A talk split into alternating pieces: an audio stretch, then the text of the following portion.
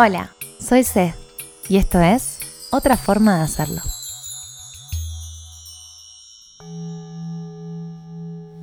El primer paso del ritual de cierre e intenciones para el nuevo ciclo es la gratitud. Hay personas que tienen muy incorporada la práctica de la gratitud y simplemente les resulta natural. Esas personas tienden a vivir con una energía de amorosidad y abundancia. Ese tipo de personas que te dan ganas de estar cerca, que te transmiten alegría, comodidad y paz. Se me vienen varias amigas a la mente diciéndolo.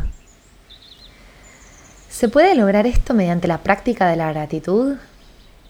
La respuesta es sí.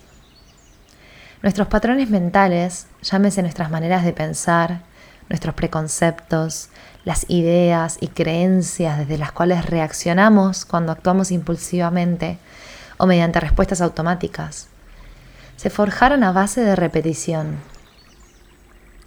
Aquello que conceptualizamos, etiquetamos y repetimos empezó a crear caminos, a crear redes neuronales, a crear una estructura, junto a muchos otros caminos que se crearon de forma inconsciente. Cuanto más los caminamos, más se fijan. ¿Qué pasa si empezamos a transitar caminos distintos? Lo que pasa es que nos transformamos, cambiamos nuestra mente. Necesitamos cultivar la mente para la persona que queremos ser y la vida que queremos llevar. Podemos tener la vida que queremos si cultivamos la conciencia que puede crearla. A veces nos autoengañamos creyendo que nuestra mente es algo ya formado, que no cambia. Y por el contrario, la neurociencia nos muestra que nuestra mente es un terreno fértil, flexible, con capacidad de cambio y adaptación. La gratitud es una de muchas prácticas para rediseñar nuestra mente y sanar nuestro cuerpo de la influencia negativa que tienen las creencias limitantes y los patrones de pensamiento que nos provocan estrés, falta de autoestima, miedo e inseguridad. ¿Cómo la gratitud nos sana?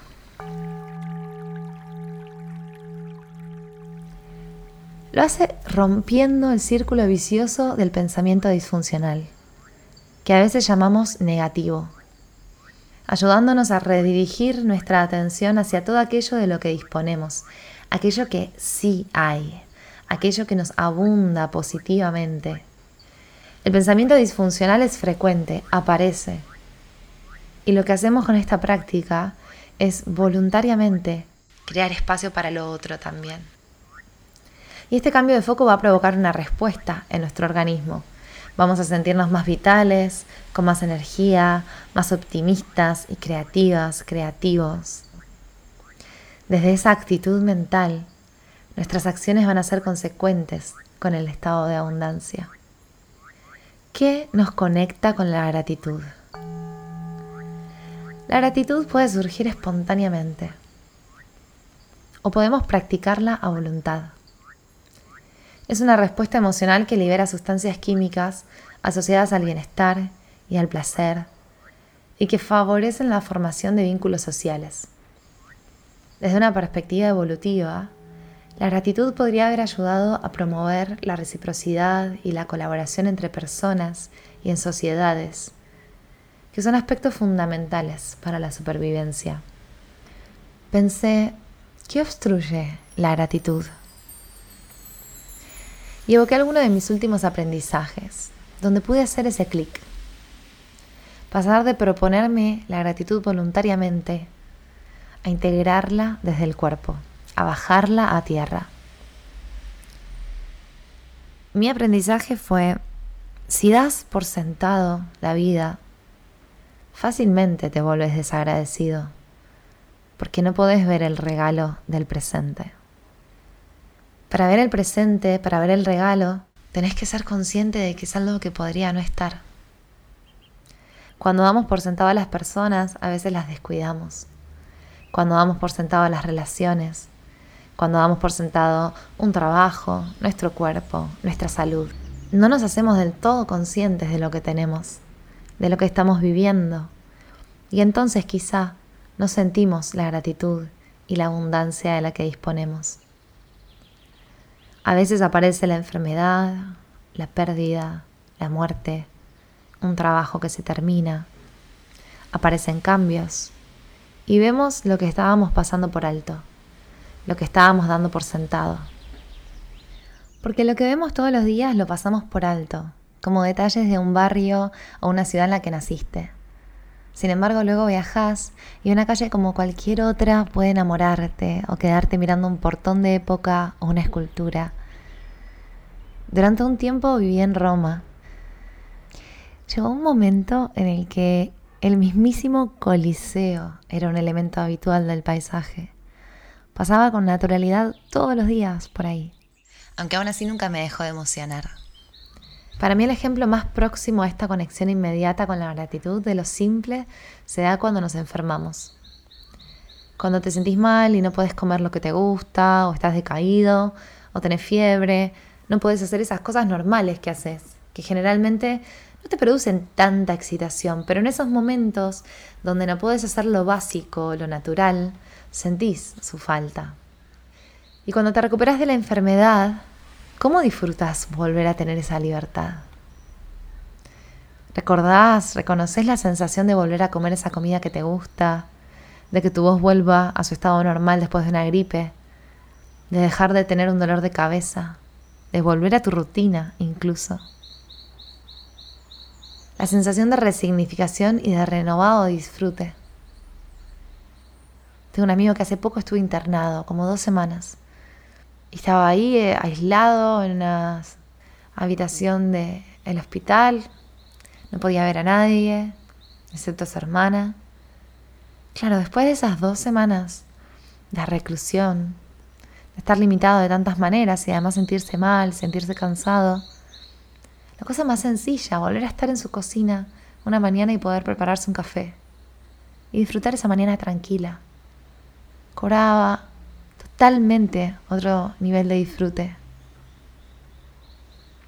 En cualquier momento en el que nos damos cuenta de lo que estamos dando por sentado, es en el momento en el que podemos volver a vivir con más sentido. No para reprocharnos o reclamarnos lo que no hicimos o supimos antes. Sería muy insatisfactoria la vida si cada vez que aprendemos algo nos juzgamos por cuando no lo sabíamos. Siendo que nos pasamos la vida aprendiendo si hiciéramos eso, nos pasaríamos también la vida juzgándonos. Vernos con humildad, sabernos principiantes, conscientes de todo lo que no sabemos.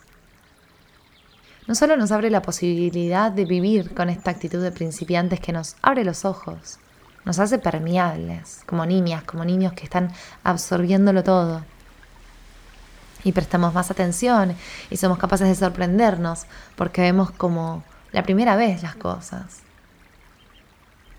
También nos da la posibilidad de ser compasivas, compasivos, de tenernos paciencia. Así que esta es la inspiración para hoy. Hábitos pequeños y simples y el compromiso de sostenerlos. Cultivan un estado mental y físico para crear una vida plena. Aunque sea por un tiempo determinado, Puede ser más fácil proponernos un hábito por un corto periodo de tiempo, por ejemplo, dos semanas, este hábito que voy a sugerirte ahora a continuación. Es un compromiso más fácil de hacer que si te propones un hábito nuevo por un tiempo indeterminado, que quizás es más ambiguo el compromiso que te significa. ¿Qué tal si a partir de hoy, cada día, escribís 10 agradecimientos, incorporando este hábito de gratitud? Para que la gratitud y vivir con más presencia sea natural en tu vida. Puedes escribir 10 cosas, situaciones, personas, aprendizajes, experiencias que agradeces de tu vida cada día. Quizá al despertarte, a mí me gusta hacerlo en el desayuno, en ese momento que ya tengo preparado para mí, que ya sé que me dedico un tiempo, que estoy tranquila, estoy recién comenzando mi día. Se produce algo muy interesante en el momento en el que, por ejemplo, escribiste cinco agradecimientos y no se te ocurren más, y tenés que llegar a diez. Si te comprometes y continúas observando, indagando internamente, generás una apertura a la gratitud y una expansión de conciencia. ¿Sabes como cuando miras el cielo y al principio encontrás pocas estrellas, pero si continúas mirando comienzan a aparecer más?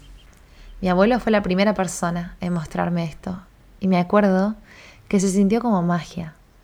Encontrar estrellas, estas luces misteriosas en el cielo cuando era niña, era maravilloso. Ver pocas estrellas era desilusionante para mi niña. Y descubrir que siempre había más, que si seguía mirando las iba a encontrar, fue como hackear la escasez. Diez son por lo menos las cosas que tenemos para agradecer cada día. Nos dejamos fácil con la vida rápida, superficial y automática que a veces llevamos. Pero la gratitud puede ayudarnos a despertar de ese sueño frustrado animarnos a ver el mundo con alegría y abundancia. Yo hoy agradezco la voluntad de volver a mirar, de intentar de nuevo, la resiliencia.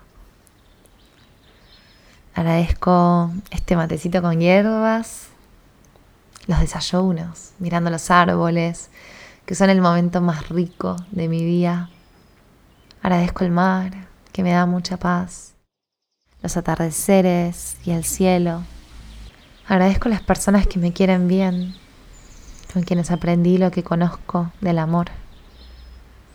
Agradezco a la abuela que tuve, que fue mi maestra más grande en la gratitud.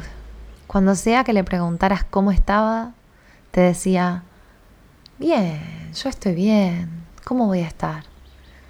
Estoy acá en mi casa, en mi jardín, mi familia me viene a visitar, están acá, no me dejan sola, tengo salud.